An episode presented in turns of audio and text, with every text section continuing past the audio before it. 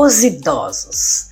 Nascemos nos anos 50, 60, crescemos nos anos 60, 70, estudamos nos anos 60, 70, 80, estávamos namorando nos anos 70, 80, 90, nos casamos e descobrimos o mundo nos anos 70, 80, 90, aventuramos-nos nos anos 80 e 90, nos estabilizamos nos anos 2000, ficamos mais sábios na década de 2010 e seguimos firmes em 2020.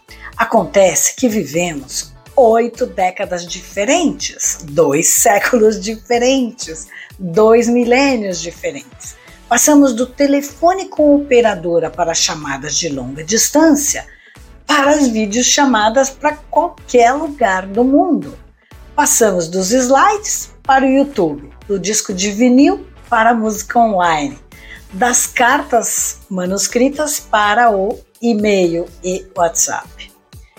Desde partidas ao vivo no rádio até a TV em preto e branco e depois para a TV HD. Fomos ao Blockbuster e agora vemos Netflix. Conhecemos os primeiros computadores, cartões perfurados, disquetes e agora temos gigabytes e megabytes no celular ou iPad. Usamos shorts durante toda a infância e depois calças compridas, oxfords, bermudas, pantalonas, etc. Evitamos paralisia infantil, meningite, gripe, H1N1 e agora o tal do co, não posso falar. Andamos de patins, triciclos, inventamos carros, bicicletas, ciclomotores, carros a gasolina ou diesel e agora andamos em híbridos ou 100% elétricos e em breve sem motorista.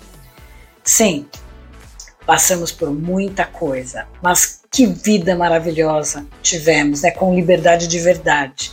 Eles poderiam nos descrever como exenials, pessoas que nasceram naquele mundo dos anos 50, 60, que tiveram uma infância analógica e uma idade adulta digital. Nossa geração literalmente viveu e testemunhou muito mais do que qualquer outra em todas as dimensões na vida. É a nossa geração que literalmente está se adaptando a todas as mudanças. Uma salva de palmas a todos nós, integrantes de uma geração muito especial que será única. Esse texto é de autor desconhecido.